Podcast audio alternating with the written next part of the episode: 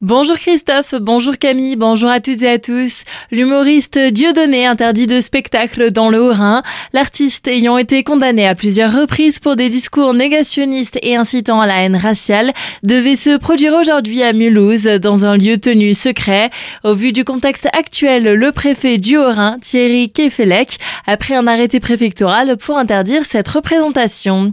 Le portrait de Simone Veil vandalisé, c'est ce qu'ont pu découvrir mercredi matin les membres membre de la collectivité européenne d'Alsace à Colmar, la députée Brigitte Klinkert, qui avait inauguré ce portrait en 2019, dénonce un acte antisémite. Frédéric Bierry, président de la collectivité européenne d'Alsace, a annoncé sur son compte X ex-Twitter avoir déposé plainte au nom de la collectivité.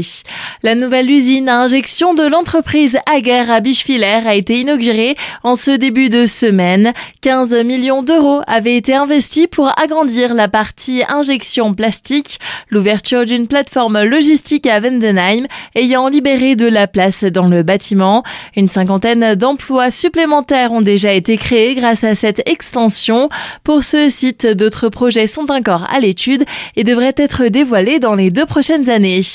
Le savoir-faire local à l'honneur. Demain et dimanche, de nombreuses entreprises du secteur de Markelsheim vont accueillir le public à l'occasion du retour de Redexpo qui se tiendra à la salle polyvalente de Sundouze, proposée par la communauté de communes du Raid de Markelsheim. Cet événement a pour objectif de soutenir le développement économique local.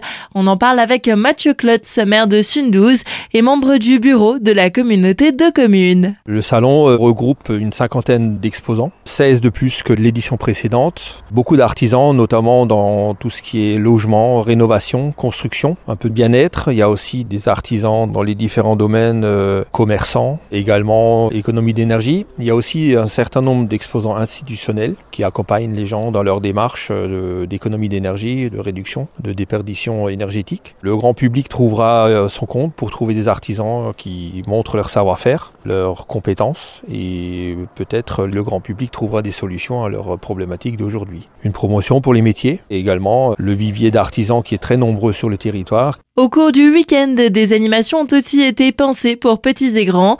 Retrouvez le programme complet sur le site read-markelsheim.fr. L'entrée est libre.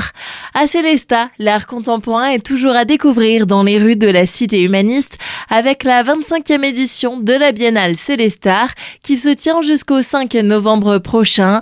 Parmi les œuvres exposées, vous pouvez observer Croissance. Au détour de la place Gambetta, de drôles de bras sortent du sol. Ces gants en terre cuite ont l'air tantôt réels ou tantôt imaginaires. Les précisions de l'artiste Estelle Chrétien. Elle est au micro de Nathan Ferrouge. C'est de grands bambous, on va dire, sur lesquels reposent des gants en argile, des gants de jardinier, modelés de manière réaliste. L'idée, c'est qu'on puisse tourner autour et les voir de différents points de vue. Donc là, l'idée, c'était d'évoquer en fait la, la, croissance sous tous ses aspects. En fait, la croissance, qu'elle soit euh, au niveau végétal directement, et aussi par là même de parler en fait des du travail des jardiniers en fait qui œuvrent dans les villes et notamment à Célestat. C'est pour ça qu'on a choisi cet emplacement en fait qui est très travaillé euh, derrière la bibliothèque. Retrouvez l'entretien complet d'Estelle Chrétien sur notre site internet azur-fm.com. Un deuxième abri du promeneur pour le sentier de découverte d'Onnenheim-Elsenheim. Ce dernier sera inauguré demain en présence des représentants des deux municipalités, du député Charles Zitzenstuhl, des membres de l'association Nature et Patrimoine et de donateurs. Un autre abri avait déjà été inauguré sur ce sentier en 2021 du côté d'Elsenheim. Vigilance pour les promeneurs dès ce week-end du côté de Célesta. Les battues de chasse commencent demain dans le massif du Haut-Königsbourg et dimanche au nord de la route de Muttersols et au nord-ouest de la 35.